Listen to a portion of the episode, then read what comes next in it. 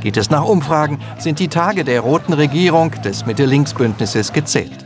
Dessen Erfolge, Rückkehr der italienischen Wirtschaft auf den Wachstumspfad, wenn auch weit schwächer als im europäischen Vergleich, und Abbau der rekordhaften Schulden, allerdings nur gerade mal ein Prozent, kommen beim Wähler offenbar nicht so recht an. Und so der Auftritt des ehemaligen Ministerpräsidenten Silvio Berlusconi in Mailand. Der 81-Jährige verspricht viel. Weniger Steuern für alle oder 1000 Euro Mindestrente für jedermann. Was er diesmal nicht sagt, oft aber bereits geäußert hat, dass er für Massenausweisungen von Flüchtlingen ist. Bei seinen Zuhörern scheinen Korruptionsaffären, Steuerhinterziehung, Schulden machen und Bunga Bunga vergeben und vergessen. Ein Mensch stirbt im Februar 2016 mitten in Berlin. Kein gewöhnlicher Unfall, sondern das Ende eines spontanen Autorennens. Mit bis zu 170 Kilometern pro Stunde waren zwei junge Männer über rote Ampeln gerast. Am Ende rammte einer der beiden das Auto eines Rentners. Der stirbt noch am Unfallort. Ein Jahr später verhandelt das Landgericht Berlin den aufsehenerregenden Fall. Erstmals werden Raser wegen Mordes verurteilt, nicht wegen fahrlässiger Tötung. Die Fahrer hätten den Tod anderer billigend in Kauf genommen, also vorsätzlich gehandelt. Der Bundesgerichtshof hob das Berliner Urteil heute auf. Bei der Begründung des Vorsatzes hatte das Landgericht Fehler gemacht. Auch wenn die Richter nicht in die Köpfe der Täter hineinschauen können, müssen sie genau begründen, was die Raser wirklich bei der Tat dachten. Jetzt muss Berlin neu verhandeln und prüfen, ob es am Ende trotzdem zu einer Verurteilung wegen Mordes reicht. Und damit herzlich willkommen zur 37. Ausgabe des jungen politischen Podcasts zusammen mit Simon. Wunderschönen guten Tag zusammen mit Roman. Herzlich willkommen. Und mit zwei sehr spannenden Themen, das kann ich auf jeden Fall mal versprechen. Und zwar sprechen wir über die Wahl äh, in Italien, die jetzt am Sonntag stattfinden wird. Vielleicht hat sie schon stattgefunden, wenn ihr den Podcast hört. Wir sprechen auf jeden Fall über die Parteien, die antreten, die Bündnisse, wer wahrscheinlich gewählt wird und was das bedeuten wird inhaltlich. Und wir sprechen über etwas, was man durchaus mit Italien verbinden kann. Und zwar schnelle Autos, zu, vor allem. Okay, vor allem zu schnelle Autos. Ähm, denn es gab ja äh, ein Urteil mal vor einigen Monaten, da wurden zwei Raser wegen Mordes verurteilt. Das äh, Urteil wurde jetzt vom Bundesgerichtshof aufgehoben. Wir rollen das Ganze deshalb nochmal auf und tauschen unsere Meinung dazu aus. Aber jetzt geht es erstmal zu Italien, richtig? Ja, genau. Ähm, Italien, du hattest ja gerade schon so leicht auf Ferrari angespielt. Und da muss ich dich jetzt eigentlich mal fragen. Ähm, du bist ja nicht so der Formel 1 Enthusiast, wenn ich dich so nee, richtig kennengelernt habe. Habe ich nichts mit zu tun, genau. Hast du denn überhaupt irgendetwas mitbekommen von dem neuen Gadget, über das gerade lauthals in der Motorsportszene diskutiert wird? es ist tatsächlich irgend so eine Schutzmaßnahme, ne, die manche ja. nicht wollen, weil die dann uncool aussieht oder so. Ja, das ist es halt wirklich. Das ist halt dieses äh, Fahrradhelm-Argument. Ähm, es geht darum, dass man sozusagen Formel 1 Autos waren ja immer äh, nach oben hin offen. Das heißt, rein theoretisch, wenn man sich das, wenn man äh, mit dem Auto auf den Kopf fällt, dann wird einem nichts passieren, weil der höchste Punkt des Autos höher ist als der Kopf vom Fahrer aktuell. So, mhm. es kann aber immer noch sein, dass was, was ich ein Reifen fliegt ab, äh, fliegt ab und wenn der einem dann ins Gesicht kommt, dann äh, kann der einen immer noch gefährlich verletzen und ähm, Gilles Bianchi ist zum Beispiel auch von vor gar nicht so langer Zeit äh, verstorben, als der in einen Kran reingefahren worden, äh, in einen Kran reingefahren ist und ähm, das hätte mit so einem Halo meiner Ansicht nach verhindert werden können. Und es geht jetzt wirklich darum, dass das Cockpit halt so geschützt wird, dass wenn da irgendwie ein großer Reifen rumfliegt, dass das den Fahrer da nicht verletzt. Und es gibt halt wirklich dieses Argument, ja, sieht nicht cool aus. Und das ist das einzige Gegenargument. Also, ich weiß nicht. Ähm, Gut hat Roman ja. sein Thema auch mal hier untergebracht. Ich finde, wir müssen auch noch eine Sache vorher klären. Und zwar kommen wir jetzt vom ähm, Motorsport äh, Podcast, zur. Ja. Vom äh, genau, vom Motorsport, äh, vom jungen Motorsport-Podcast zum äh, SPD, na, eigentlich zum jungen politischen Podcast und zwar äh, zur SPD-Entscheidung. Die findet ja auch am Sonntag statt. Also mit SPD-Entscheidung meine ich natürlich die Entscheidung GroKo ja oder nein. Das werden wir selbstverständlich nächste Woche besprechen. Das ist wohl eine, einer der wichtigsten Tage für die Zukunft Europas in den nächsten Jahren. Einmal die Wahl Italien in Italien und gleichzeitig die Wahl sozusagen, die bedeutet Deut äh, entscheiden wird, ob es äh, eine deutsche große Koalition gibt oder ob eventuell sogar Neuwahlen anstehen könnten. Das allerdings in der nächsten Episode. Jetzt geht's um die Wahl in Italien und dazu Ja, hat es- Roman einen Beitrag Ja, gemacht. Da könnte es ja auch zu einer großen Koalition kommen. Ähm, aber bevor ich jetzt schon wieder viel zu viel voraus äh, wegnehmen würde, würde ich einfach mal sagen, viel Spaß beim Beitrag, den ich vorbereitet habe. An diesem Sonntag, dem 4. März 2018, finden in Italien die Parlamentswahlen statt, bei der die Abgeordnetenkammer und der Senat gewählt werden. Zum Hintergrund, der Senat und die Abgeordnetenkammer sind zwei unabhängige Parlamente, die in der Gesetzgebung beide exakt gleichberechtigt sind. Man spricht deshalb von einem perfekten Bikameralismus, also einem perfekten Zweikammerparlament. Aufgrund des italienischen Wahlsystems treten die Parteien schon bei der Wahl hauptsächlich in Koalitionen an. Die nach den Umfragen stärkste Koalition ist das Mitte-Rechts-Bündnis, unter anderem bestehend aus Silvio Berlusconis liberal-konservativer Forza Italia, der rechtspopulistischen Lega Nord und der national-konservativen Fratelli d'Italia. Diese Koalition kommt in den Umfragen auf etwa 38 Prozent. Bei einem guten Ergebnis könnte das Mitte-Rechts-Bündnis durch die Direktmandate eine absolute Mehrheit in beiden Parlamenten erreichen und so alleine regieren. Im Falle eines Sieges dürfte Berlusconi allerdings aufgrund eines strafgerichtlichen Urteils nicht Ministerpräsident werden. Das Mitte-Links-Bündnis um Matteo Renzis sozialdemokratische Demokratische Partei liegt in den Umfragen bei schwachen 26 Prozentpunkten.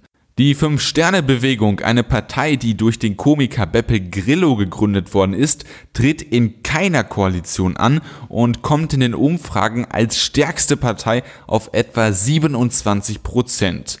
Die Fünf-Sterne-Bewegung ist sehr unberechenbar, will auch nach der Wahl eher keine Koalition eingehen und hat ein populistisches, EU-skeptisches Postwachstum interessiertes und ökologisches Parteiprogramm. Wenn die Mitte-Rechts-Koalition bei der Wahl keine absolute Mehrheit erreichen sollte, wird es möglicherweise eine große Koalition, Neuwahlen oder eine Expertenregierung geben.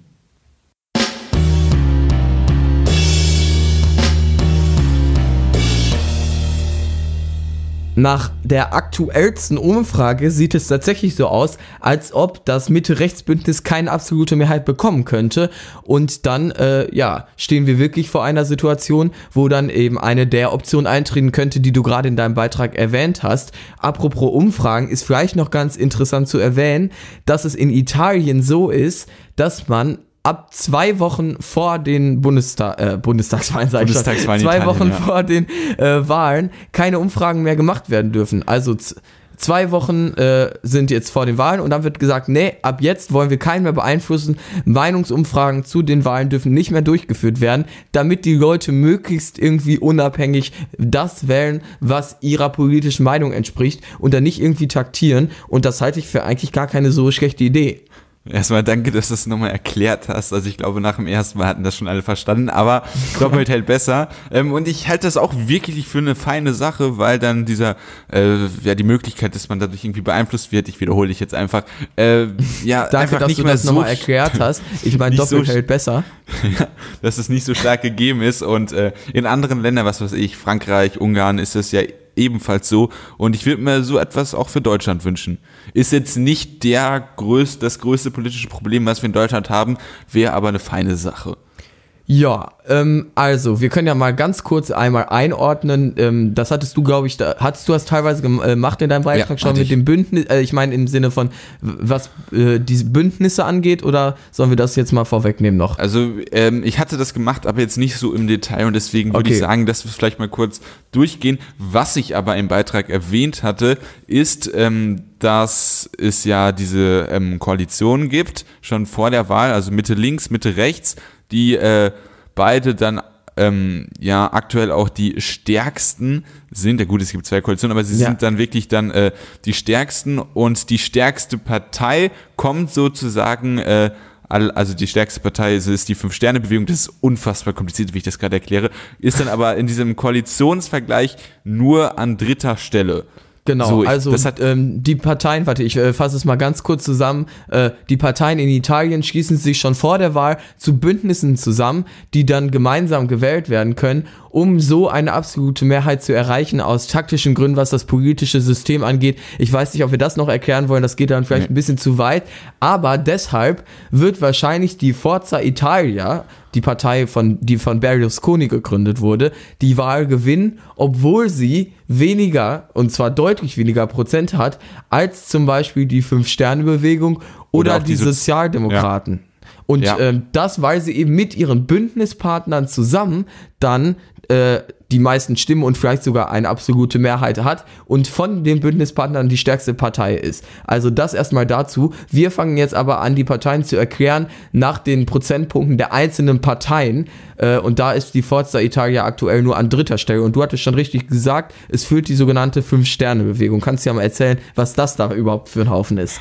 Danke für diese sensationelle Überleitung. Ähm, ja, die Fünf-Sterne-Partei ist wirklich merkwürdig, denn sie ist gegründet worden von einem Komiker, das hatte ich im Beitrag auch schon erwähnt, von Beppe Grillo, oder wie würdest du den auf Italienisch Beppe? Grillo, wie der Italiener sagen würde. Ja, und äh, er selber tritt aber gar nicht an. Ähm, der Kandidat ist, da muss mir jetzt mal kurz, äh, der Kandidat heißt Luigi Di Maio, äh, sensationell ausgesprochen mit meinem äh, Deutsch-Italienisch. Und ähm, ja, also äh, Beppe Grillo tritt nicht an. Und was aber eigentlich viel interessanter ist, ist die politische Einstellung dieser Partei. Denn sie sind Nämlich eine, gar keine. ja, das ist es wirklich. Also sie sind, ähm, nee, also es ist nicht gar keine Einstellung. Also gar keine Einstellung, würde ich sagen, ist äh, die Partei, die Partei. Aber sie haben sehr eine sehr merkwürdige Kombination. Sie sind eine populistische Partei, also wirklich eine zutiefst populistische Partei, die EU-skeptisch ist, die gegen Korruption ist, die aber auch für ähm, E-Demokratie ist, die ähm, ökologisch sehr viele grüne Punkte vertritt und die auch eine Postwachstumspolitik vertritt. Und da hat man wirklich von, äh, ja, von AfD bis, äh, bis Grüne und Linke alles dabei. Das ist wirklich merkwürdig. Aber das hatte Simon mir auch gesagt, sie wird hauptsächlich auch von jungen Leuten gewählt.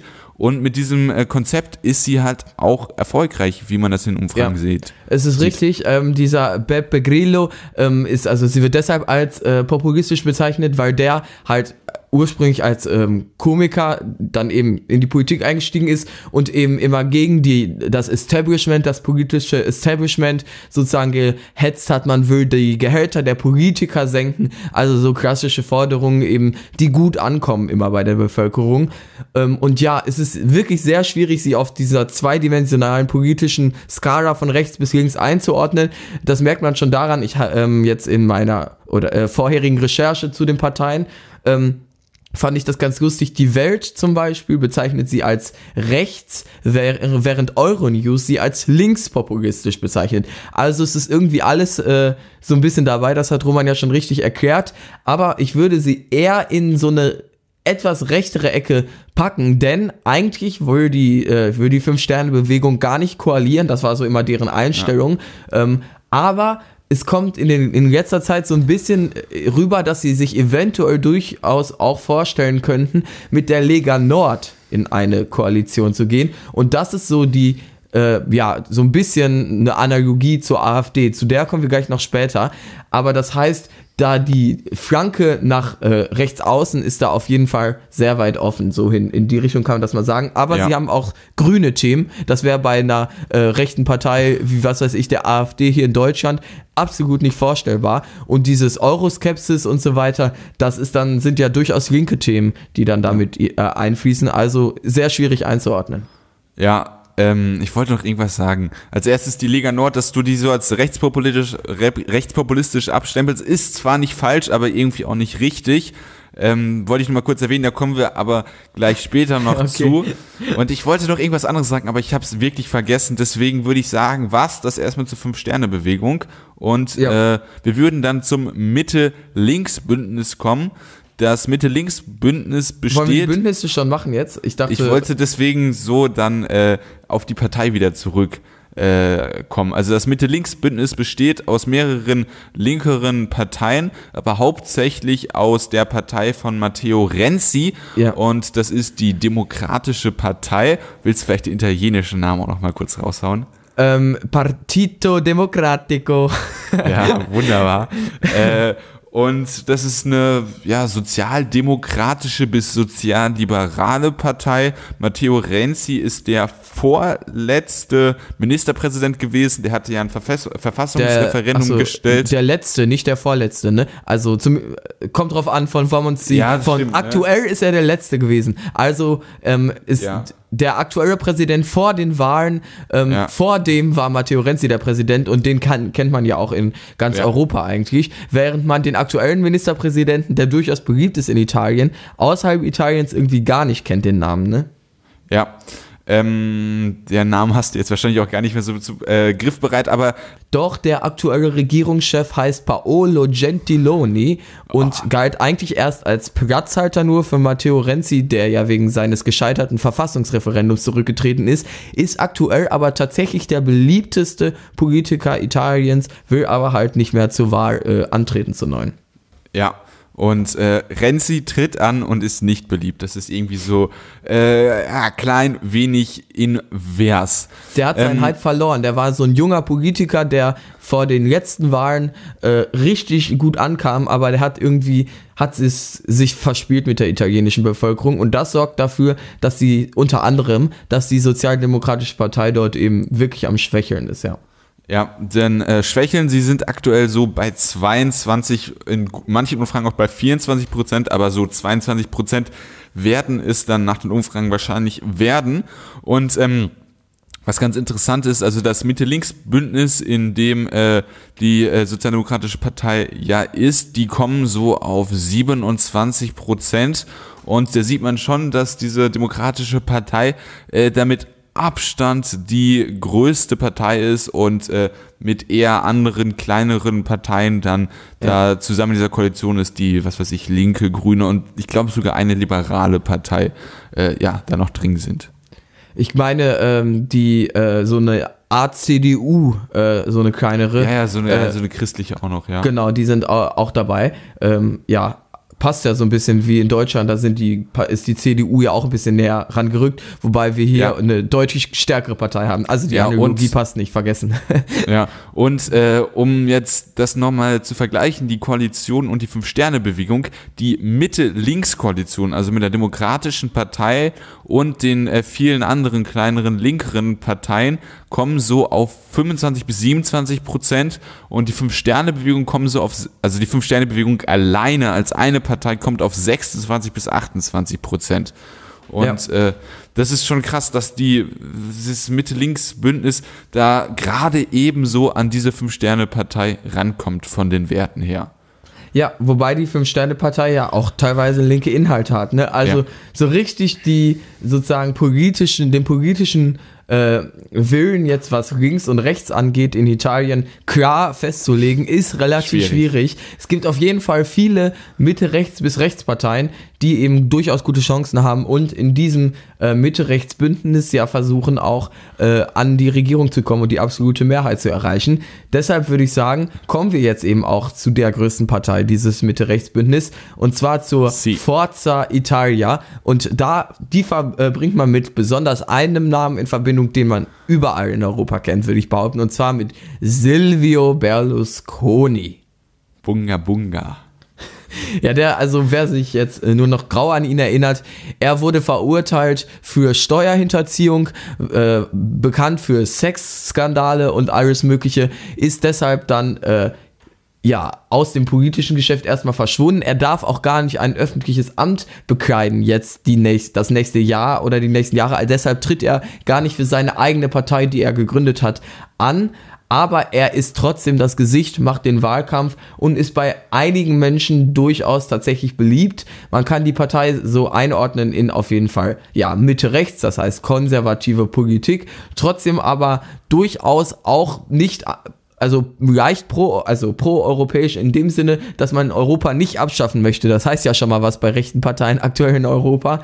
Ja, und ansonsten natürlich äh, ganz klar das Gesicht Silvio Berlusconi und allein deshalb für mich eigentlich schon unwählbar, weil dass dieser Mann wieder im politischen Geschäft auch auftaucht, ist absolut absurd. Das würde in Deutschland, glaube ich, überhaupt nicht vorkommen.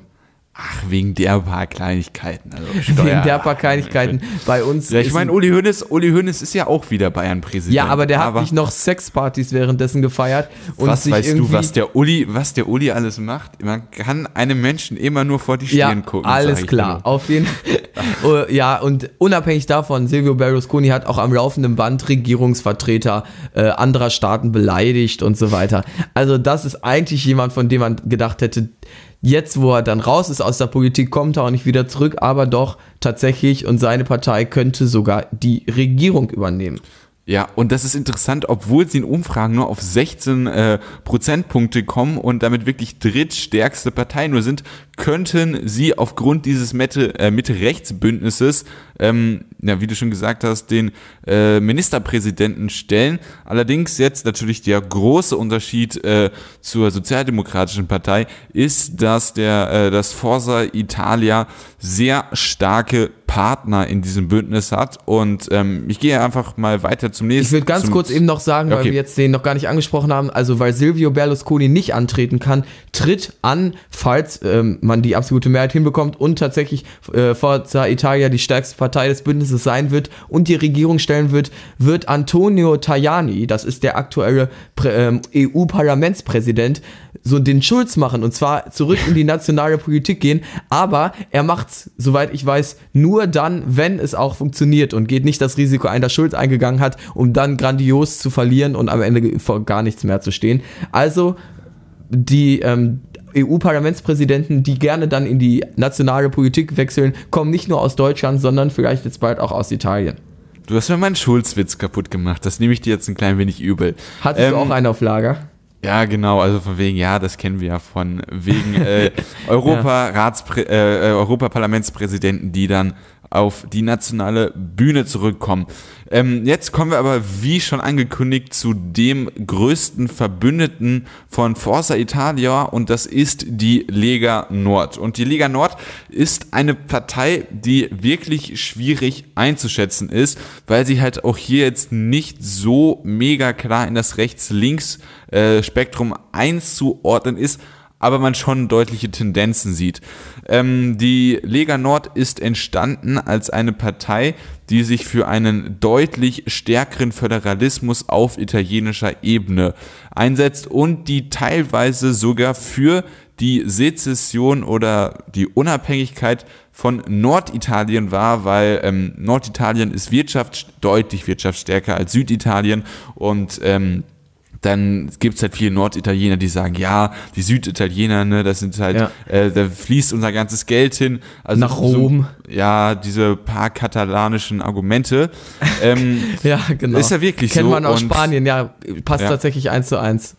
Ja. Ähm, Eins zu und das eins. ist so wirklich äh, der größte Punkt der Lega Nord und daher kommt hier auch der Name Lega Nord. Also der komplette Name ist, ich äh, spreche, ach hier gibt es eine deutsche Übersetzung, Liga Nord für die Unabhängigkeit Padaniens und Padanien ist halt Norditalien, was auch ganz Aber interessant vorher, ja, warte, Entschuldigung, ich wollte Ja, ganz kurz okay. unterbrechen. Ähm, Sie waren ja eben lange Zeit sehr auf diesen Norden konzentriert Ja. und waren deshalb auch jetzt im Norden auch immer sehr stark. Aber ansonsten wären die jetzt nicht ansatzweise an die Prozentzahlen rangekommen, an die sie heute rangekommen sind. Und das haben sie vor allem durch eine Politik geschafft, die wir hier in Deutschland von der AfD kennen, und zwar Anti-Flüchtlinge, äh, Populismus. Sie haben einen Kandidaten, der ja extrem populistische äh, äh, ja, Sprache hat, Sätze äußert, ähm, sich mit Donald Trump getroffen hat und ähm, der, ja, die Lega Nord kann man deshalb so in diese äh, rechten Parteien Schwierig. einordnen. Doch, also, sie ja, also man kann sich man selbst bei der also man kann es bei der Flüchtlingseinwanderungs- und Innenpolitik kann man das eindeutig machen. Ähm, wenn man sich jetzt aber andere Bereiche anguckt, was weiß ich, wirtschaftspolitisch und finanz- und steuerpolitisch, sind sie eindeutig wirtschaftsliberal. Sind Aber sie sie ordnen sich selbst in diesen Kreis ein. Also sie Ja, sind auf auch mit, internationalen Treffen mit dem Front National und Ja. der AfD. Also es ist sozusagen die AfD dort. Es kann natürlich sein, dass sie inhaltlich andere Sachen möchte. Ähm, sie sind ja auch nicht die, ähm, wie die AfD zum Beispiel, klar anti-europäisch, aber Ja. sie ordnen sich in dieses rechte Parteienbündnis in Europa selber ein.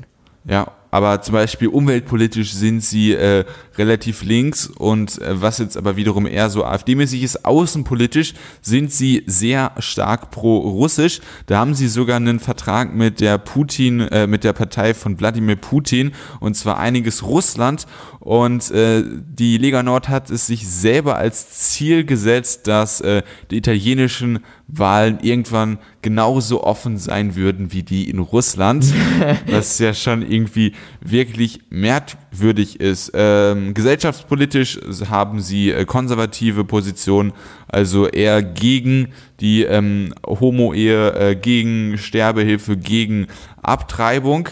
Ähm, und was jetzt aber wirklich der Kernpunkt ist, ist dieser starke Föderalismus. Das heißt, sie wollen zum Beispiel, dass ähm, man bei dieser föderalen Struktur ähm, dann die Kompetenzen für die Bildung, für die regionale Polizei, da würden sie sich in Deutschland wahrscheinlich sogar sehr wohlfühlen, und aber auch für das Gesundheitswesen auf diese, ich nenne es mal, Bundesländer äh, Ebene ähm, Ja. ja. hebt und von Rom weg auf die unteren Ebene äh, der verschiedenen Bundesländer jetzt mit Anführungszeichen äh, sozusagen denen er die Kompetenzen gibt und das ist wirklich der zentrale Punkt, dass man diesen starken Föderalismus in äh, Italien hat. Das geht sogar so weit, dass Anhänger dieser Partei bei der italienischen Nationalhymne nicht mitsingen und diese teilweise sogar auspfeifen ähm, und dafür irgendein anderes äh, Lied singen, das irgendwie mehr mit Norditalien äh,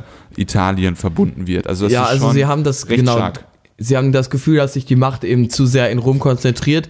Ähm, das ist so, also deshalb, ich wollte nur eben sagen, weil du jetzt sagst, das ist deren zentrales Thema, ähm, kann durchaus sein, aber das, was für die starken Umfragewerte sorgt, ist eben die Anti-Flüchtlingshaltung vor allen Dingen, die sie in den Umfragen hochkatapultiert hat. Ja, das ist, ähm, es gab ja auch dieses, also äh, war ja in Italien, ähm, gab es ja, glaube ich, ein, ich glaube, das war ein nigerianischer Flüchtling, der da irgendwie schwere Straftaten begangen hat und deswegen hat sich dann ein italienischer Nationalist, äh, was hat, der hat irgendwie Menschen äh, abgestochen oder Ich, angeschossen? ich glaube, abgeschossen? abgeschossen äh, Af äh, mit Ja. afrikanischer Herkunft. Ja, Menschen. also da äh, geht's auch gerade rauf und runter auf beiden Seiten und äh, das ist natürlich dann äh, vor allem halt auch für äh, solche flüchtlingspolitisch ähm, rechtspopulistischen Parteien äh, ja, gefundenes Fressen. Ja, genau. Ähm, den, um den Namen eben noch zu nennen, äh, der, wer für die äh, Lega Nord antritt, der heißt Matteo Salvini und äh, das ist eben der, der ja durchaus mit unangenehmen Zitaten dann auch gerne mal im Wahlkampf auffällt. Ja, genau, so ist es. Wollen wir dann äh, noch einmal zu dem der linken Abspaltung kommen von der äh, von den äh, Sozialdemokraten? Äh, ja, können wir gerne machen. Ich habe gerade das Gefühl, dass wir irgendeine Partei. Ach genau, ich, wir machen vielleicht noch mal kurz dieses Fass Mitte-Rechts-Bündnis zu und dann kommen wir zum, zur linken Abspaltung. Dann haben wir dieses Mitte-Rechts-Bündnis erstmal zu. Denn äh, es gibt noch eine nationalkonservative Partei und zwar Fratelli di Italia und ähm, das ist wirklich eine EU-skeptische, rechtspopulistische, nationalkonservative Partei, die äh, ja einfach mit diesen äh, ja, Wörtern äh, und Beschreibungen eigentlich ziemlich gut zusammengefasst worden ist. Und äh, ja, Fratelli di Italia, das äh, spielt ja auch äh, auf die italienische Nationalhymne an. Und das wiederum ist dann schon interessant, dass so eine Partei, die den Titel der Nationalhymne äh, ja im Namen hat, in einer Koalition ist mit einer Partei, die halt diese Nationalhymne genau auspfeift. Das ist Ja, äh, gut, das ist, äh, kannst du so korrektiv da wahrscheinlich auch nicht sagen. Das sind dann wahrscheinlich Einzelne Ja. bei der Lega Nord. Ja, aber es ist trotzdem äh, schon sehr Ja. bemerkenswert. Wie stehen die aktuell in den Umfragen da? Also die sind, ähm, also ich meine, Forza Italia und 5%. Lega Nord, bitte? 5% Partei. Ja, genau, kommen so auf die 30, äh, so, ja, um die äh, äh, Also 30 beide jeweils 15 und dann in der Summe 30, genau. Genau. Der, das Mathe-Genie rechnet hier gerade schon vor. Und äh, Fratelli d'Italia kommt dann nochmal auf 5 Prozentpunkte. Alles Das klar. sind- Ja, dann wollte ja. ich jetzt sagen, eben kommen wir noch zur äh, letzten Partei, die ist jetzt nicht so unbedingt relevant, aber da sieht man so ein bisschen, warum die äh, Sozialdemokratie in Italien auch schwächelt. Erstmal ist Matteo Renzi sehr unbeliebt, ähm, allerdings wird die Partei auch von vielen, die sie ehemals ja aufgrund ihrer linken Inhalte gewählt haben, jetzt nicht mehr gewählt. Es gibt sogar eine linke Abspaltung, die sich zur Wahl stellt äh, und die kommt so auf ungefähr 5%. Das sind dann alles Prozentpunkte, die eben den Sozialdemokraten verloren gehen und äh, das zeigt, äh, dass die linken Kräfte nicht nur äh, ja in Europa eventuell, also in anderen Teilen Europas, sondern auch hier in Italien gespalten sind und das ja sorgt im Endeffekt dafür, dass die Sozialdemokratie geschwächt wird, kann man so sagen. Auch wenn man das vielleicht, so weit bin ich nicht drin in der italienischen Innenpolitik, nachvollziehen kann, diese Abspaltung, aber es zeu- zeugt jetzt nicht gerade von Einheit, sag ich mal. Ja. Das äh, ist auf jeden Fall zutreffend. ähm, ja, ich habe gerade noch äh, im Hinterkopf überlegt, wie wir denn jetzt am besten weiter verfahren, weil die Parteien haben wir jetzt eigentlich ganz gut vorgestellt und ähm, wir können ja vielleicht mal so äh, Szenarien durchspielen. Also wenn äh, die Mitte-Rechts-Koalition die absolute Mehrheit erreicht, was ähm, ja an einem bei einem guten Wahlergebnis durchaus möglich ist es. Also es liegt Ja. jetzt nicht, äh, es ist jetzt nicht total realitätsfern, äh, es ist trotzdem jetzt auch nicht so das Ereignis, was am ultra wahrscheinlichsten ist, so kann man es vielleicht ganz gut zusammenfassen. Genau. Aber wenn dem so wäre, dann äh, würde halt dieses Mitte-Rechts-Bündnis eine Regierung bilden. Dafür bräuchten sie die absolute Mehrheit in beiden Kammern, also im Senat und im Also nee, ich glaube, sie können, also soweit ich informiert bin, können sie auch, äh, also sie können die Regierung bilden, da äh, brauchen nicht die absolute Mehrheit im Senat, dann wird's aber eine schwierige Regierungszeit, sage ich mal. Also es ist durchaus schon mal vorgekommen, dass Parteien eine absolute Mehrheit äh, im Parlament hatten, aber nicht im Senat. Und das ist dann immer natürlich relativ schwierig, Gesetze durchzubringen, wenn sie dann im Senat die ganze Zeit abgelehnt werden. Denn die haben ja, äh, denn der hat ja, Ja. wie du in deinem Beitrag erwähnt hast, äh, ja, ein genauso viel ähm, äh, Rechte, die Gesetze ja. abzustehen wie äh, das Parlament. Ja, genau. Aber wenn dem so wäre, dann würde sich eine äh, Regierung bilden aus äh, halt Vertretern dieser Mitte-Rechts-Koalition und äh, dann hätten wir wahrscheinlich den aktuellen Vorsitzenden des Europäischen Parlaments als neuen Ministerpräsidenten Italiens. Genau. Falls, einfach nur kurz erwähnt, falls das Mitte-Links-Bündnis eine absolute Mehrheit schaffen sollte, wonach es aktuell ak äh, wirklich nicht aussieht, dann würde passieren. Ja. Matteo Renzi Ministerpräsident werden. Vermutlich, ja. Selbst da, So. äh, also das ist aber relativ unwahrscheinlich. Es könnte durchaus also passieren, dass vielleicht sich die, Fünf-Sterne-Bewegung umentscheidet, eben nicht in eine Koalition zu gehen. Äh, äh, also sich, sie sind der Meinung, sie Nicht, gehen nicht, nicht. in eine Koalition. Ja. Genau, und sie würden sich dann umentscheiden, nicht, nicht in eine Koalition zu gehen. Also doch eine einzugehen, ist auch eher unwahrscheinlich. Aber dann können sie zum Beispiel, wenn die Lega Nord stark ist, was durchaus passieren kann, könnten sie versuchen, mit denen eine absolute Mehrheit zu bilden. Dann hätten wir sozusagen eine populistische äh, italienische Regierung, die auch eher rechtsgelehnte Politik machen würde. Ja, dann gibt es noch die Option von Neuwahlen, das ist ja auch in Deutschland aktuell ein Thema, und dann auch eine Expertenregierung, das gab es schon mal, aber das ist so kompliziert und tief in der italienischen Verfassung drin, das können wir gar nicht ergreifen und wir wollen das auch nicht, weil das wahrscheinlich äh, dann auch nur ein Drittel der Wahrheit wäre. Ja. Ähm, Wir warten also gespannt auf Sonntag, würde ich mal sagen. ja, und man muss ja einfach auch festhalten, also Italien ist, äh, wenn Großbritannien aus der EU dann draußen ist, äh, das wirtschaftlich drittstärkste Land nach Deutschland und Frankreich und auch das von der Bevölkerungszahl drittstärkste. Haben die vielleicht sogar mehr Einwohner als Frankreich? Das weiß ich nicht. Das kannst du ja vielleicht mal im Hintergrund kurz nachgucken. Aber auf jeden Fall ist es eine Partei, die äh, sehr, sehr wichtig ist für die Europäische Union, die da eine zentrale Rolle hat. Und ähm, ja, dieses Ergebnis, falls jetzt wirklich sehr rechte oder sehr rechtspopulistische Kräfte an die Macht kommen sollten, ähm, könnte das durchaus ein Problem sein, wenn man äh, ja, äh, einfach ein äh, Problem für den europäischen Integrationsprozess, die Weiterentwicklung, an der ja Macron arbeiten will. Du hast es rausgefunden? Ja, ich habe es rausgefunden. Äh, Frankreich hat knapp 67 Millionen Einwohner, also damit mehr als äh, Italien und sogar mehr als, Großbr äh, als das Vereinigte Königreich. Ach so, dann haben wir das ja auch mal klargestellt. Vielleicht noch ein Schlussfazit zu, äh, von dir Der zu junge Thematik. geografische Podcast, aber ja, Ja, bitte. Ja. Äh, vielleicht noch ein Schlussfazit von dir zu der ganzen Thematik. Mein Schlussfazit ist, äh, ja, wir schauen mal, es ist alles relativ unsicher, aber vermutlich wird es kein gutes Ende für die äh, für Europa nehmen, so wie wir beide und äh, linke Kräfte in Deutschland sich das vorstellen. Damit meine ich äh, ein stabiles Europa, das immer mehr auf einen vereinigten europäischen Nat- äh, Staat zustrebt. Das ist noch in weiter Ferne und es sieht eher so aus, als ob wir uns in die gegenteilige Richtung bewegen. Das zeigt auch die Politik in Italien. Gut. Ähm, Dein Fazit. Du kannst dich hier nicht aus dem. Ich habe äh, schon mein Fazit, das habe ich äh, äh, geäußert, äh, als du die Zahlen rausgesucht hast und weil du wahrscheinlich dann nur mit einem halben Ohr zuhören konntest, verständlicherweise. Kannst du ja für ähm, mich noch ganz kurz zusammenfassen?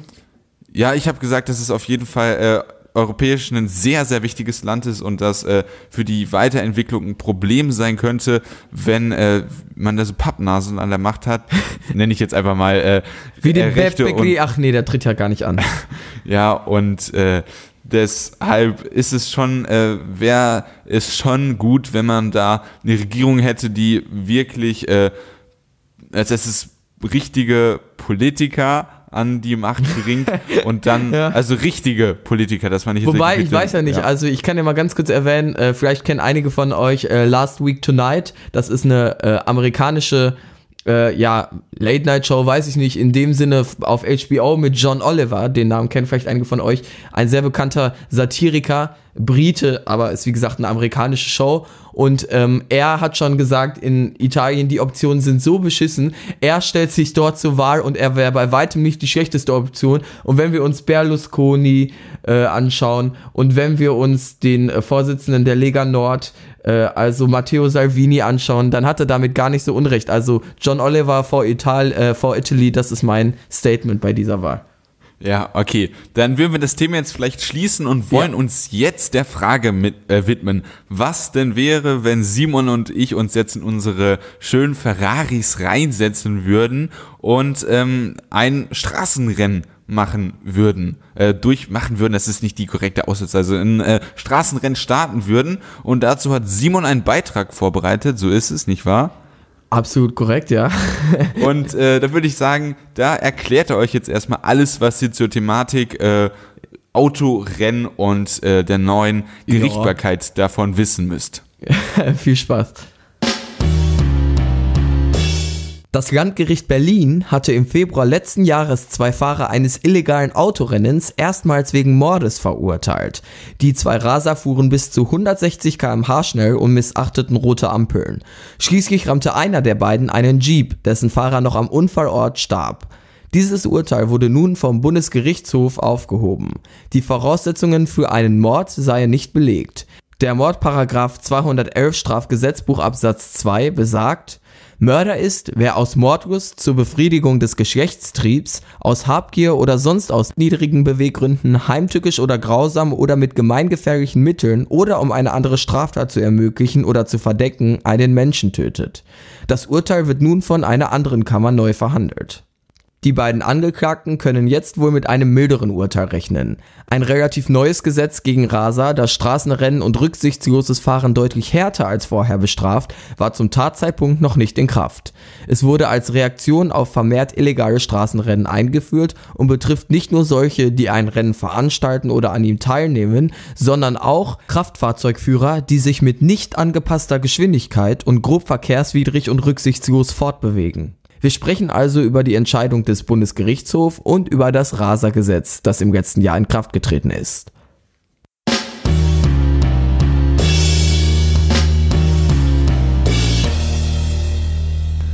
Das Rasergesetz ist ähm, jetzt nicht in seiner Notwendigkeit wirklich kontrovers, aber ähm, schon in gewisser Weise eine Thematik, wo man was machen musste, wo jetzt auch was ordentliches gemacht worden ist, wo man aber trotzdem kontrovers drüber reden muss, weil das einfach ähm, eine sehr komplexe Fragestellung ist und natürlich auch eine unfassbar wichtige, wenn man Ja. sich so äh, Fälle anguckt wie irgendwelche Vollidioten, das sind halt wirklich Ja. Vollidioten, äh, das ne, muss man einfach nochmal betonen, äh, Autorennen veranstalten und da Menschen zu Tode bringen und ähm, auf einer emotionalen Ebene wünscht man denen ziemlich viel Schlechtes, aber ähm, wir sind in einem Rechtsstaat und das ist auch gut so, weil diese emotionale Ebene auch schnell dazu führen kann, dass man äh, rachsüchtig wird und ähm, ja, dann Unverhältnismäßig auch. Genau, und dann nicht mehr neutral urteilt. Deswegen, ähm, ja, habe ich wieder eine geniale Monolog-Einleitung hier vorbereitet. Ja, äh, genau, wollen wir darüber äh, ich- sprechen? Wie machen wir das vor? Wollen wir zuerst ähm, über den einen konkreten Fall äh, Genau, reden? würde ich lieber sagen, Ja, okay. weil, also du hast es ja jetzt, ähm, du hattest jetzt gerade angespielt auf äh, den, ja, mehr oder weniger neuen Paragraph, ähm, der ist jetzt nochmal in den Medien, der, den gibt's jetzt schon seit, ich glaube, ungefähr einem halben Jahr, äh, den Paragraph Strafgesetzbuch 315d, ähm, über den werden wir gleich genauer sprechen, den hatte ich auch mal kurz zitiert ja, ähm, vielleicht am Ende. könnten wir den noch mal vorlesen. Ich weiß nicht, hast du das irgendwie? Ja, ich habe das parat, ich kann den dann sofort vorlesen, wenn wir drüber sprechen. Ich würde nur eben nochmal, Okay. ich würde anfangen mit dem Thema, weshalb wir das ja heute machen. Und zwar, weil der Bundesgerichtshof ein Urteil aufgehoben hat, das schon groß in den Medien war. Und zwar wurden zwei Raser, die natürlich unabsichtlich jemanden umgebracht haben, ähm, sie äh, wurden zu Mord verurteilt, obwohl das eben ja unabsichtlich äh, war. Da gab es dann, halt- wurde halt trotzdem von dem Gericht damals in Berlin gesagt, ähm, sie haben das billigend in Kauf genommen äh, und deshalb ist das ein Mordurteil. Und da gab es aber schon viel gestimmt, boah, das ist aber unverhältnismäßig, habe ich mir auch damals gedacht. Also natürlich denkt man sich, das sind absolute Idioten und es ist natürlich, also die Strafen auf so Raserei und sowas, das war tatsächlich sehr gering, aber Mord fand ich da relativ schwierig, weil sie haben eigentlich, es waren halt einfach nur absolute Idioten, die sich ein Rennen geliefert haben, dabei jemanden einen Menschen geben, umgebracht haben, was schlimm ist, aber ob sie deshalb Mörder sind, fand ich damals auch schon schwierig und das hat jetzt auch der Bundesgerichtshof gesagt und hat deshalb das Urteil aufgehoben und deshalb wird das Ganze neu verhandelt. Deshalb dazu jetzt nochmal deine Meinung, sind Ja. Raser, die jemanden umbringen, Mörder?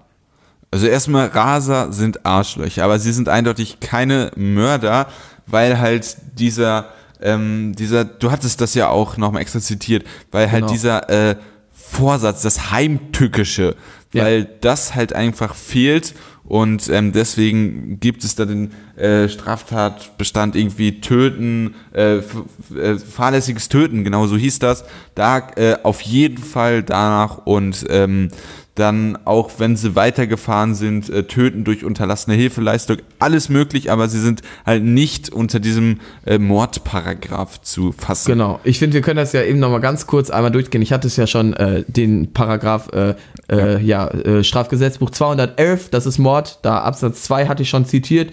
Ähm, Mordlust ist natürlich nicht der Fall. Befriedigung des Geschlechtstriebs hat auch nicht damit zu tun. Ja gut, aber mit nicht. Geschlechtstrieb kann das vielleicht schon was zu tun haben ja, bei manchen Rasern. okay, aber in einem, äh, im, Ja. in einem anderen Sinne, ja. Äh, Ja. Genau, dann oder aus ähm, Habgier natürlich auch nicht oder sonst niederen Beweggründen, heimtückisch oder grausam trifft auch beides nicht zu oder mit gemeingefährlichen Mitteln, um eine andere Straftat zu ermöglichen oder zu verdecken, auch in diesem Fall nicht der Ja. Fall. Deshalb finde ich das Urteil, fand ich damals schon ein bisschen komisch und ich bin auch froh, dass das jetzt dann umgemünzt wurde. Natürlich wünscht man diesen Idioten dann einiges an Haft, aber Mörder sind sie nicht. Sie sind halt einfach nur Arschlöcher und Idioten. Das hast du schon relativ gut beschrieben. Ja, ähm, dann wollen wir jetzt, also was interessant ist, also diese äh, Angeklagten wurden halt jetzt noch nicht nach dem neuen Paragraphen verurteilt, weil es den halt zum Zeitpunkt des Verbrechens noch nicht gab. Genau, der Und, war praktisch ähm, eine Reaktion, also, also der neue Paragraph ist eine Reaktion unter anderem auf diesen Fall, weil in dem Zeitraum vermehrt solche äh, Raser ähm, ja, Fälle in den Medien waren und dann hat äh, auch ja die ähm, Bundesregierung reagiert und eben diesen, äh, dieses neue Gesetz in Auftrag gebracht, eben um den anderen Fall jetzt nochmal abzuschließen, die Raser jetzt, von die ursprünglich zu Mord verurteilt würden, wurden, können jetzt mit einem eher relativ geringen Urteil dann rechnen, äh, weil, wie gesagt, der Mordparagraf trifft nicht zu offensichtlich und ähm, der neue Paragraph, der solche Sachen härter bestraft, ist noch nicht in Kraft gewesen. Das hast du schon richtig dazu, angesprochen. Ähm, dazu verlinke ich jetzt auch nochmal in der Podcast-Beschreibung ein Video von Christian Solmecke, der ist äh, Rechtsanwalt in der Kanzlei Wildebeuger, Wildebeuger und Solmecke, äh, einfach in der Podcast-Beschreibung. Und ähm, was ich auch vergessen hatte zu sagen, ich verlinke auch einfach nochmal den Link zur Sendung von äh, äh, John Oliver. Stimmt, das können wir auch machen, ja, Ja. auf jeden Fall. Das ist richtig gut. Die laden das immer auf YouTube hoch. Ja. Äh, ja, empfehlenswert für Leute, die einigermaßen gut Englisch sprechen, auf jeden Fall. Ja, ähm, oder am besten Englisch verstehen können. Das Sprechen ist da ja noch gar nicht so relevant. Willst du jetzt Ja, vielleicht ähm, den, das wäre denke ich ganz hilfreich, wenn du den äh, neuen Straf, äh, den neuen Paragraphen mal kurz vorlesen würdest. Genau, also Paragraph, also neu äh, immer im, im Ja, ja, in Äh, Anführungszeichen. Aber gut, für ein ne? Gesetz ist es schon neu. Also, ich meine das nur, damit das jetzt hier keine Confusion ist. Der kam jetzt nicht nach äh, oder aufgrund dieses Aufheben des Urteils. Das hat Ja. eigentlich so miteinander nichts zu tun. War, Äh, wurde noch verabschiedet, als es nur äh, vier Fraktionen im Deutschen Bundestag gab. Stimmt, richtig. Also, ja, ähm, Paragraph 315d Strafgesetzbuch, verbotene Kraftfahrzeugrennen. Äh, Kraftfahrzeugrennen, so die Betonung. Also, eins ist, äh, Absatz 1, wer im Straßenverkehr erstens ein nicht erlaubtes Kraftfahrzeugrennen ausrichtet oder durchführt, zweitens als Kraftfahrzeugführer an einem nicht erlaubten Kraftfahrzeugrennen teilnimmt oder drittens, und das ist jetzt das besonders Relevante, sich als Kraftfahrzeugführer mit nicht angepasster Geschwindigkeit und grob verkehrswidrig oder rücksichtslos fortbewegt, um eine höchstmögliche Und oder oder? zu erreichen. Und oder oder, du hattest in deinem Beitrag, sorry, dass ich unterbreche, aber Ja. verkehrsfriedlich und rücksichtslos oder verkehrsfriedlich oder rückwärts rücksichtslos, das ist wichtig. Und rücksichtslos. Okay, du hattest oder vorgelesen, hattest aber und auch in deinem Beitrag geschrieben. Ah, okay, Entschuldigung. Ja. Um eine höchstmögliche Geschwindigkeit zu erreichen, wird mit Freiheitsstrafe bis zu zwei Jahren oder mit Geldstrafe bestraft. Also, jetzt erstmal bis hierhin ist das Relevante. Es geht hier tatsächlich nicht nur um explizit das Rennen im klassischen Sinne, sondern auch Leute, die sich verkehrswidrig und rücksichtslos behalten in, mit hoher Geschwindigkeit. Die fallen auch unter diesen Paragraphen. Ja, weil ähm, als ich das erste Mal von diesem Paragraphen gehört habe, habe ich mir gedacht, ui, so ein- was ein Rennen ist, das ist ja schwierig äh, zu definieren. Ein Rennen ist für mich, wenn man sich wirklich aktiv mit jemandem verabredet, was weiß ich, per SMS, per WhatsApp, per Telegram und sagt, äh, wir treffen uns dann und dann Rohrpost. und machen das. Rauchzeichen, ja. Ja, und wir machen das so. Das muss man natürlich nachweisen können. Aber durch diesen äh, Zusatz äh, mit nicht angepasster Geschwindigkeit und grob verkehrsfriedlich und rücksichtslos fahren, das äh, oder fortbewegen, das würde jetzt auch äh, auf eine Person zutreffen, die sich selber den Kick geben will, sich selber Genau. die Challenge geben will und diese eine Strecke in dieser Zeit unbedingt herrasen will und deswegen die ganzen Stra die ganze Straßenbreite nutzt. Äh, das wäre dann halt auch unter diesem Straftatbestand äh, Straftatbestand und äh, deswegen ist das ein sehr gut ausgearbeitetes, äh, ausgearbeitetes Gesetz und äh, Genau. ja, Es finde geht ich auch hier- ja, sorry. Nee, nee, kannst weiterreden. gerne. Ich wollte nur sagen, äh, obwohl es verbotene Kraftfahrzeugrennen heißt, ist der Titel, ähm, geht es hier hauptsächlich eben dann scheinbar um Raserei. Also es muss nicht explizit sich um ein Rennen handeln. Übrigens, wer jetzt gerade gedacht hat, bei zwei Jahren, hm, das ist ja erstmal wenig. Es gibt noch weitere Absätze, zum Beispiel heißt es, wer in den Fällen Absatz 1, äh, Absatz 1 äh, Nummer 2 oder 3, also das war Teilnehmen am Rennen oder äh, halt diese Raserei, wie, wo wir gerade drüber gesprochen haben, Leib oder Leben eines anderen Menschen oder fremde Sachen von bedeutendem Wert gefährdet, kann mit einer Freiheitsstrafe von bis zu fünf Jahren oder mit Geldstrafe bestraft werden. Gefährdet. Gefährdet, ja. Ja, äh, ja, weil das ist ganz interessant. Ähm, gefährdet ist ja weniger als wirklich äh, jemanden umbringen. Also es geht ja auch nur ums Leben gefährden. Und äh, das sind dann fünf Jahre. Ähm, und das ist ganz interessant, weil bis ähm, davor war das eigentlich immer nur eine Ord Ordnungswidrigkeit, so ein äh, Ja, und der Straßen- Führerschein wurde einem für so ein paar Monate weggenommen. Jetzt kann es dann tatsächlich tatsächlich passieren, Ja. dass man, ja, durchaus auch mal härter dafür bestraft wird. Es war genau eine Ordnungswidrigkeit und das fanden viele unverhältnismäßig. Ich auch. Du vielleicht auch. Ja, auch. Und äh, Genau. das ist wirklich ein Gesetz, wo, wo man sagen muss, das hat Verkehrsminister Alexander Dobrindt gut gemacht. Ist das denn nicht eher der Justizminister, der da in dem Aufgabe Also, äh, wir hat, ich hatte mir ein Video zur Debatte angeguckt und da hat auf jeden Fall der Verkehrsminister auch gesprochen Okay. und äh, der war dafür zuständig, weil Justiz ist ja irgendwie jeder. Ich meine, auch wenn äh, der Innenminister irgendwie eine neue Vorschrift macht, dann ist es ja auch ein Gesetz, Ja. würde ich sagen. Ja, ich Ja, verstehe. aber du meinst. Strafgesetzbuch, Strafgesetzbuch ist was anderes, ne? Ja, eben. Ja, Deshalb. Ja, das wird Ist wahrscheinlich ja, dann, gut, egal, wir bewegen sein. uns mal von äh, Gebieten weg, von denen wir keine Ahnung haben. Ich füge einmal noch mal hinzu, es gibt auch noch, äh, in Absatz 5 wird es erwähnt, also die Höchststrafe, verursacht der Täter in den Fällen des Absatzes 2, also Teilnehmen an einem äh, Rennen, äh, warte, Entschuldigung, verursacht der Täter äh, in den Fällen des Absatzes 2 durch die Tat den Tod oder eine schwere Gesundheitsschädigung eines anderen Menschen oder eine Gesundheitsschädigung einer großen Zahl von Menschen, also jetzt nicht die große Zahl, aber ähm, das ist jetzt eben auch da eingetreten über die, ähm, ja, wovon wir jetzt gerade gesprochen haben, äh, das Urteil, das der Bundesgerichtshof jetzt die Leute, die zu Mord verurteilt wurden, aufgehoben hat, die würden jetzt darunter fallen, tun sie aber eben nicht, weil das ähm, Gesetz erst danach eingeführt wurde. Also, wer ähm, die Gesundheitsschädigung davon einer, einem Mensch oder mehreren in Kauf nimmt, der kann mit einer Freiheitsstrafe von einem Jahr bis zu zehn Jahren, in minderschweren Fällen Freiheitsstrafe von sechs Monaten bis zu fünf Jahren rechnen. Also die ähm, Täter, die hier zum Mord verurteilt worden sind und jetzt das Wort aufgehoben, hätten jetzt theoretisch zehn Jahre kriegen können. Und ich finde es auch gut, dass da erstmal unterschieden worden ist zwischen gefährden und äh, dann wirklich töten, weil das natürlich auf so einer moralischen Ebene gleich scheiße ist, aber trotzdem was anderes. Und deswegen Ja. ist es auch richtig, dass äh, dazu zwischen unterschieden wird. Und ähm, ich meine, es ist, also wenn man einfach nur an so einem Rennen teilnimmt, ohne jemanden zu gefährden, sind das zwei Jahre. Richtig, ne? Maximal. Äh, das ist jetzt ein bisschen was auf Stirn, ja, aber das war doch. Also, kann sein, ja, ich war jetzt, ja, bin jetzt gerade. Äh, also, ne, dann ist es aber auf jeden Fall zwei Jahre gewesen. Sagen, ne, Zeit, also wenn die Zeit zwei war, tut mir leid, aber es sind roundabout Genau, wenn man teilnimmt, es ausrichtet oder Ja. eben dieses mit rücksichtslos fortbewegen und äh, Ja. verkehrswidrig und rücksichtslos sind bis zu zwei Jahre, ja, Entschuldigung. Ja, das ist dann, äh, wenn, wenn äh, eine Person zum Beispiel äh, irgendeine Waldstrecke unfassbar schnell für diese eine Spitzenzeit hochrast und wirklich in diesem Renncharakter schon, ne? nicht nur schnell fahren, sondern wirklich in diesem Renncharakter hochrast. So, wenn man das in der Stadt macht, wo viele Menschen sind, fünf Jahre maximal und wenn man dabei jemanden tötet, zehn Jahre maximal, finde ich äh, gutes Gesetz. Gesundheitsschädigung, also nicht nur töten, sondern verletzen. Gesundheitsschädigung, ja, ja, dann, äh, das ist dann noch, ja, aber auf jeden Fall Ja. ist es dann so, diese, äh, sind das diese Stufen.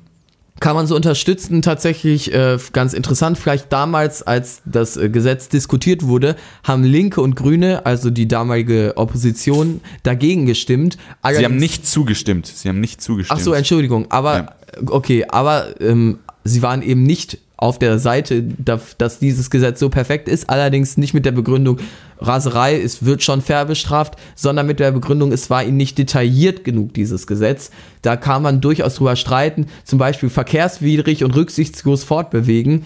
Ich sag mal, das ist halt dann wieder so eine Sache, Aber dafür gibt es ja Richter. Also- genau, ja. Und Gutachter und natürlich, wenn man dann, wenn es natürlich irgendein, äh, jetzt sehr despektierlich gesagt, aber wenn es irgendein reicher Schnösel ist, ja, der sich dann irgendwie seinen Gutachter holt, ist es natürlich auch blöd. Aber eigentlich gibt es dafür halt Richter und Gutachter, die halt genau dieses grob verkehrswidrig, rücksichtslos und äh, nicht angepasste Geschwindigkeit beurteilen können. Ja, bin ich grundsätzlich auch auf deiner Seite. Von daher, ja. Also für dieses Gesetz sind wir beide, wir sind auch der Meinung, dass die ursprünglich verurteilten Mörder doch keine Mörder sind und sind auch da auf der Seite des Bundesgerichtshofs richtig Äh, ja. und können damit dann, würde ich sagen, auch dieses Thema abschließen und uns bedanken für eure Aufmerksamkeit bei einer weiteren Folge, und zwar Folge 37. Wir freuen uns auf den Sonntag dieser Woche, dann, wo ihr jetzt vielleicht die Folge gerade hört oder jetzt am Samstag oder danach. Wenn es danach ist, dann wisst ihr nämlich schon A, wie die Wahlen in Italien ausgegangen sind und B, wie es mit der Regierung in Deutschland in der Zukunft weitergeht, eventuell GroKo oder Neuwahlen oder Minderheitsregierung. Das werden wir sehen. Ich rechne, wir können ja schon mal Prognosen abgeben, allerdings jetzt doch damit, dass die Basis der GroKo zustimmt. Du? Also ich habe auch immer schon damit gerechnet, obwohl ich es mir wirklich tief hoffe, also damit gerechnet, dass sie zustimmen. Ja. Man hätte es auch mal seinen Gedanken aussprechen sollen. Obwohl ich natürlich immer tief äh, hoffe, dass sie dagegen stimmen und ich auch dagegen gestimmt hätte. Ähm, was ich jetzt aber auch vielleicht nur mal kurz anmerken würde, ähm, ich bin in diesem äh, SPD-WhatsApp-Verteiler und da wurde dann geschrieben von wegen, ja, wir werden die äh, Stimmen dann auszählen. Und äh, da denke ich mir, wenn das SPD-Leute machen, die das ausziehen, ob das auf einer Stufe ist mit unabhängigen äh, Wahlhelfern, mit. Also äh, scheinbar kenne ich deinen WhatsApp-Chat da ja besser als du, weil es wird doch extra dann noch, äh, hast du mir sogar einen Screenshot geschickt, Ja. geschrieben, dass das ausgezählt wird und dass da noch unabhängige Beobacht Wahlbeobachter bei waren, äh, sind und so. Also ganz ehrlich, ich rechne jetzt hier nicht mit einem Wahlbetrug, das sind äh, so Verschwörungstheorien. Ich glaube, da wird schon fair zugehen. Also darf ich das zitieren? Äh, Lars Klingbeil hat mir geschrieben, dass, also äh, bla bla Nur bla Roman. aussehen. Äh, das alles geschieht unter Aufsicht von einer ebenfalls von den Landes- und Bezirksverbänden entsandten Mandatsprüfungs- und Zählkommission. Genau, richtig. Zudem wird alles von einem Notar kontrolliert. Okay, ja, gut, dann äh, lasse ich die Verschwörungskeule mal fallen und äh, würde sagen, ihr könnt uns sehr gerne auf Twitter äh, unterstützen, folgen. Wenn ihr eure Meinung loswerden wollt, seid ihr auf jeden Fall bei uns in der Kommentarsektion richtig aufgehoben. Dafür einfach auf den Link in der Podcast-Beschreibung klicken. Da steht dann einfach, hier kannst du die Folge kommentieren. Ähm, ich habe nichts vergessen, deswegen würde ich euch dann noch einen schönen Resttag, Restwochenende, je nachdem, wann ihr die Folge hört, wünschen. Und bis zum nächsten Mal. Tschüss. Ciao.